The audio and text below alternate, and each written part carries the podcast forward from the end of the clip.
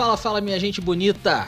Um bom dia para todos nessa segunda-feira, ou boa tarde, ou boa noite, ou boa madrugada, desde que vocês estejam ouvindo isso aqui na segunda-feira, porque esse é o novíssimo quadro aqui do Descoberteca que irá ao ar todas as segundas-feiras da vida. E essa redundância toda foi proposital por um motivo muito simples. Começa agora o Música de Segunda, aonde eu, Marden, recomendarei uma música para você começar a sua semana da melhor forma possível e, claro, contando um pouquinho da história desse som, seguindo o padrão de qualidade Descoberteca.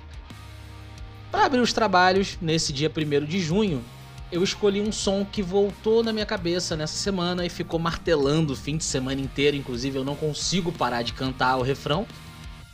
Então, direto do já muito longínquo ano de 2002, eu vou falar um pouquinho da música No Light da banda norte-americana de rock Third Strike.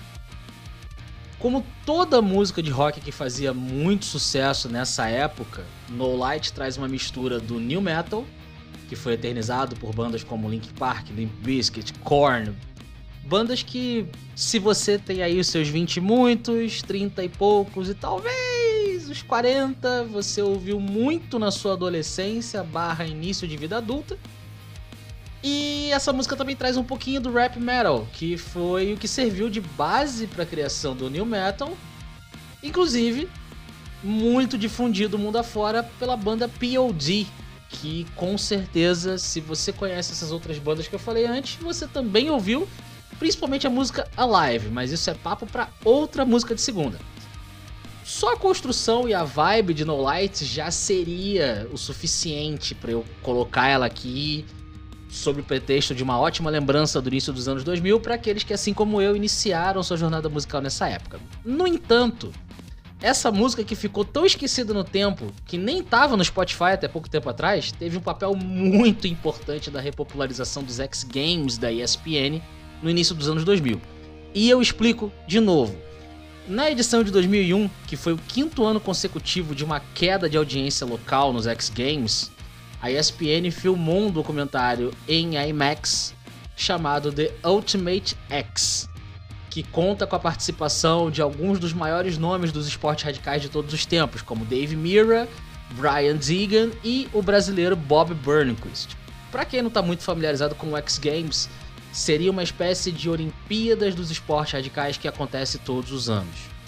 E hoje nós temos o X Games de verão e o X Games de inverno rivalizando até mesmo com as Olimpíadas. Então o negócio ficou grande. E aí você vai me perguntar, tá bom, Marden, tá, mas o que isso tem a ver com a música? Bom, a Mardinha explica de novo. O fato é que a música foi um dos principais canais de divulgação do documentário, pois ela foi o seu tema oficial e a primeira no disco da trilha sonora.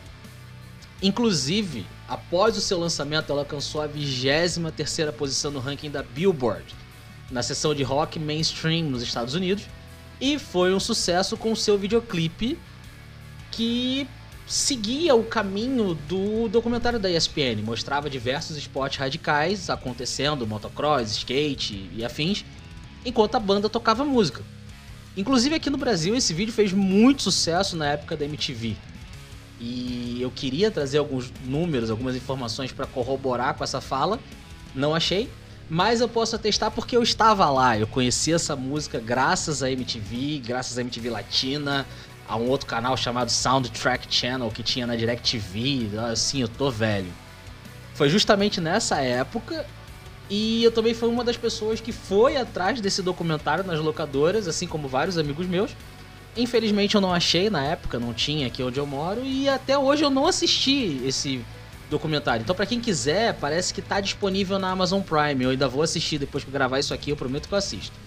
Mas voltando à música, a receita era perfeita. Você tinha um single recém-lançado, de um estilo que agradava e agrada até hoje os praticantes de esportes radicais, e a necessidade da ESPN de se reinventar. A combinação parece ter rendido à ESPN o resultado esperado, já que o Ultimate X foi um sucesso, os X Games são um sucesso, se popularizam a cada dia mais, e pra banda foi uma ótima catapulta, levando inclusive eles a tocar no Oz Fest, o grande festival organizado pelo lendário Ozzy Osbourne, e surfar muito no sucesso até o fim da banda em 2004. Então é isso, galera. O primeiro Música de Segunda fica por aqui.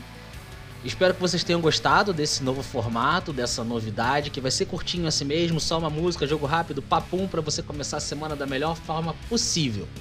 Não se esqueça de seguir a gente no Instagram, no arroba Descoberteca, e de dar uns conferes nos episódios quinzenais do podcast. Vejo vocês na próxima semana. Espero que vocês tenham uma semana maravilhosa.